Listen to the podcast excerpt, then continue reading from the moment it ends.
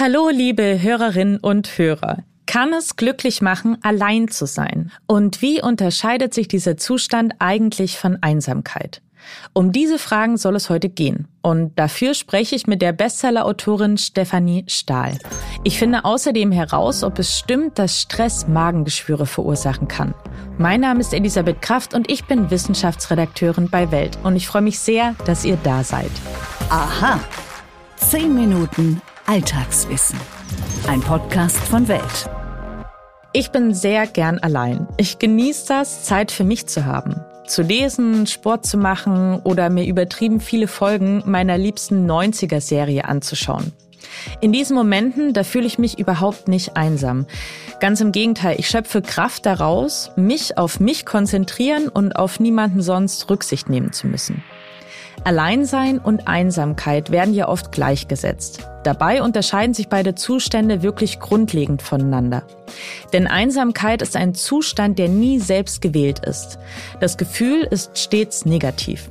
Das liegt vor allem daran, dass es durch ein emotionales Defizit ausgelöst wird. Vergleichbar mit Schmerz oder Hunger. In der Fachliteratur wird Einsamkeit daher oft als sozialer Schmerz umschrieben.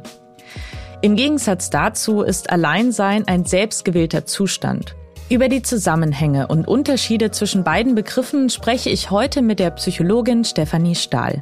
Sie ist Expertin für Bindungspsychologie und hat kürzlich ein neues Buch mit dem Titel Wer wir sind veröffentlicht. Darin beschreibt sie, wie wir wahrnehmen, lieben und fühlen. Von ihr will ich unter anderem wissen, was es bedeutet, wenn Menschen so überhaupt nicht allein sein können und wie wir lernen, Kraft aus dem Alleinsein zu schöpfen. Frau Stahl, inwiefern kann ich denn aus dem Alleinsein Kraft ziehen? Alleinsein hat ja immer den Vorteil, dass ich mich wirklich auf mich und meine Interessen komplett konzentrieren kann. Ähm, ich brauche keinerlei Kompromisse in dem Moment einzugehen, muss mich nach niemandem anderem richten. Also wenn ich allein bin, brauche ich eigentlich so gut wie keine Anpassungsfähigkeiten, sondern kann sehr autonom sein und auf meine Interessen und auf meine Bedürfnisse fokussieren. Und das kann natürlich auch sehr befreiend sein und ich kann vielen Themen nachgehen, seien es Hobbys, seien es Themen, die mich innerlich beschäftigen und denen wirklich sehr viel Raum bieten und auch in der Konzentration. Und wer das besonders braucht, sind introvertierte Menschen, weil die aus dem Alleinsein Kraft ziehen. Die brauchen auch immer wieder ihre Rückzugsphasen. Introvertierte zeichnen sich auch häufig durch ein reiches Innenleben und eine Vielzahl von, von auch Interessen aus, denen sie auch über lange Zeit hochkonzentriert nachgehen können. Das heißt, Introvertierte, kann man sagen, haben die größere Begabung zum Alleinsein als Extrovertierte. Extrovertierte sind nicht so gern alleine, äh, weil die Extrovertierten, und das liegt an den unterschiedlichen Gehirnen, mit denen die ausgestattet sind, ähm, weil Extrovertierte ihre Kraft aus der Außenwelt beziehen. Sie beziehen ihre Kraft im zwischenmenschlichen Kontakt und ähm, brauchen mehr Input von der Außenwelt, weil das introvertierte Gehirn ist vor allem vom Dopamin gesteuert, während das introvertierte Gehirn eher vom Acetylcholin gesteuert ist. Das heißt, die Intros brauchen viel mehr Ruhe und Beständigkeit, um sich sicher und wohl zu fühlen, während die Extros viel Anregung aus der Außenwelt brauchen.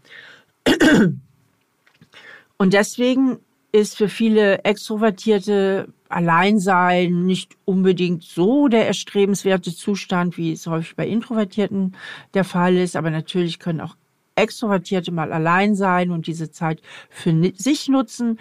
Aber von der Tendenz her fällt es ihnen insgesamt etwas schwerer. Wir alle brauchen ja mal ein bisschen Zeit für uns. Was ist denn jetzt aber, wenn ich mich im Alleinsein sehr viel wohler fühle als in Gesellschaft? Ist das ein Problem? Das muss man immer individuell betrachten. Da gibt es keine pauschale Antwort drauf. Es gibt Menschen, die ernähren sich so sehr von ihren Interessen und die haben so wahnsinnig tolle Hobbys, denen sie so gerne nachgehen und fühlen sich davon so erfüllt und glücklich, dass sie wirklich mit wenig Gesellschaft auskommen. Und es ist völlig okay. Es gibt aber auch nicht wenig Menschen, die sind deswegen lieber allein, weil sie sich in Gesellschaft diffus bedroht fühlen. Und mit Bedrohung meine ich, dass sie in Gesellschaft sich angreifbarer fühlen, dass jemand ihre Schwächen bemerken könnte. Und vor allen Dingen haben diese Menschen immer dieses Gefühl, dass sie sich so sehr anpassen müssen, dass sie Erwartungen erfüllen müssen. Das heißt, wenn diese Menschen in Gesellschaft sind, sei es nur mit einer Person oder mit mehreren Personen, ziehen die ganz schnell ihre inneren Antennen raus, gucken, wie bist du drauf, was muss ich tun, äh, damit ich dir gefalle, was erwartest du jetzt von mir. Ähm, die sind so Erwartungserfüller und das strengt sie selber an oder sie strengen sich damit an. Dahinter verbirgt sich eigentlich immer ein lediertes Selbstwertgefühl. Das hat immer sehr viel mit Kindheitserfahrung zu tun. Und das bedeutet, dass sie ihr Leben vor allem nach Vermeidungsmotiven ausrichten. Und Vermeidungsmotiv bedeutet, dass ich viel dafür tue, um nicht verletzt zu werden, dass ich viel dafür tue, um keinen Misserfolg zu haben, um nicht zu versagen. Das heißt, Vermeidungsziele sind negativ definiert. Ähm, ich verhalte mich so, dass mir keiner was antun kann. Und das erfordert halt immer eine hohe Anstrengungs- und Anpassungsbereitschaft.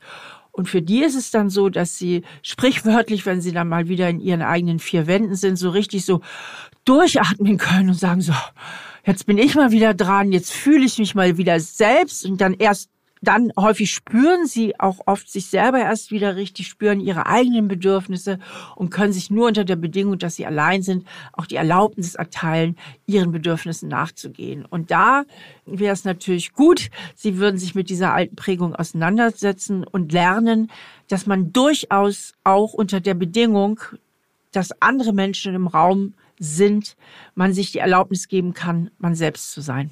Was wiederum bedeutet es denn, wenn Menschen überhaupt nicht allein sein können? Kann und sollte man denn lernen, Zeit mit sich selbst verbringen zu können? Ja, wenn man so ganz, ganz schlecht allein sein kann, hat das häufig auch etwas damit zu tun, dass so alte unterschwellige oder auch bewusste Verlassenheitsängste und Verlassenheitsgefühle einen beschäftigen. Also dass das vielleicht wie so ein Trigger ist von so einem Gefühl der inneren Verlassenheit und ähm, was irgendwas mit der Vergangenheit zu tun hat, eine gewisse Einsamkeit hochkommt. Ich denke aber auch, dass Einsamkeit etwas ist oder Alleinsein, was man ein bisschen trainieren kann.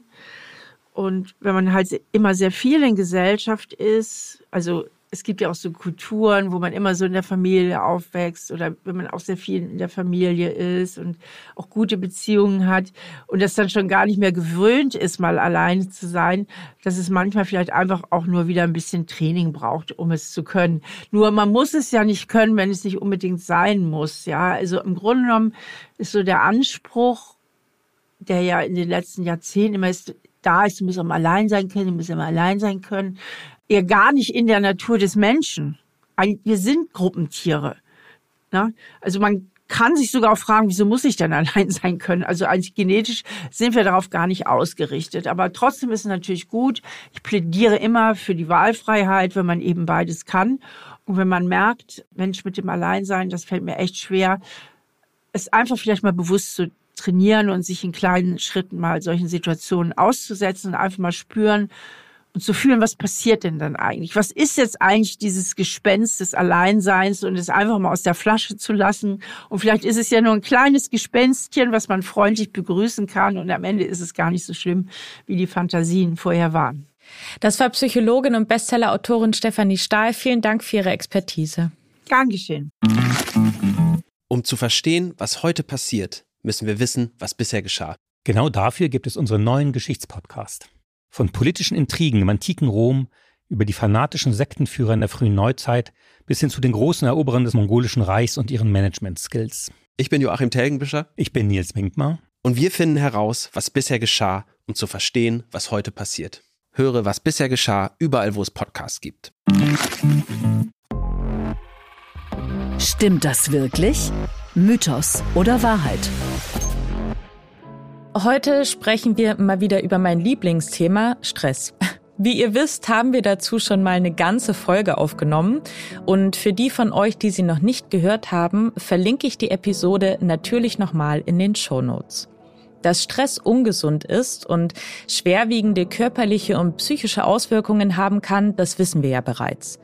Eine Behauptung, die sich in diesem Zusammenhang hartnäckig hält, ist, dass Stress sogar zu Magengeschwüren führen kann. Aber stimmt das auch? Nun, die Antwort, die ist nicht so eindeutig. Stress kann die Entstehung eines Magengeschwürs begünstigen. Allerdings kommt das nur sehr selten und in Extremfällen vor. Dafür ist erstmal wichtig zu wissen, dass Magengeschwüre nicht von heute auf morgen entstehen. Oft geht denen nämlich eine Entzündung der Magenschleimhaut, das ist eine sogenannte Gastritis, voraus. Typisch dafür sind plötzliche Magenschmerzen. Betroffene spüren ein Drücken oder Kneifen im Oberbauch oder unterhalb des Brustbeins. Andere Symptome können Übelkeit, Appetitlosigkeit, Erbrechen oder Sodbrennen sein. In der Regel heilt die Erkrankung binnen kurzer Zeit aus. Vorausgesetzt natürlich, dass Betroffene sich schonen. Tun sie das nicht, kann eine akute Gastritis chronisch werden und infolgedessen tatsächlich zu einem Magengeschwür führen. Wie aber kommt es denn dazu, dass sich die Magenschleimhaut entzündet? Dafür kann es ganz verschiedene Gründe geben. Schmerzmittel, eine zu säurehaltige Ernährung oder bestimmte Bakterien. Akute Stress- und Schocksituationen, zum Beispiel eine Depression, können die Entwicklung ebenfalls begünstigen. Vermutlich deshalb, weil unser Organismus bei anhaltendem Stress übermäßig viel Magensäure produziert. Die wiederum greift die schützende Magenschleimhaut an. Alleiniger Auslöser scheint Stress aber nicht zu sein. Wahrscheinlicher ist, dass erst die Kombination mit anderen Risikofaktoren geschwürfördernd wirkt.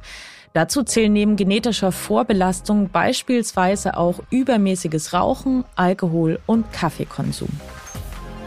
Wenn euch unsere Folge gefallen hat und euch unser Podcast im Allgemeinen sehr gut gefällt, dann tut mir doch einen großen Gefallen und abonniert uns auf den Plattformen.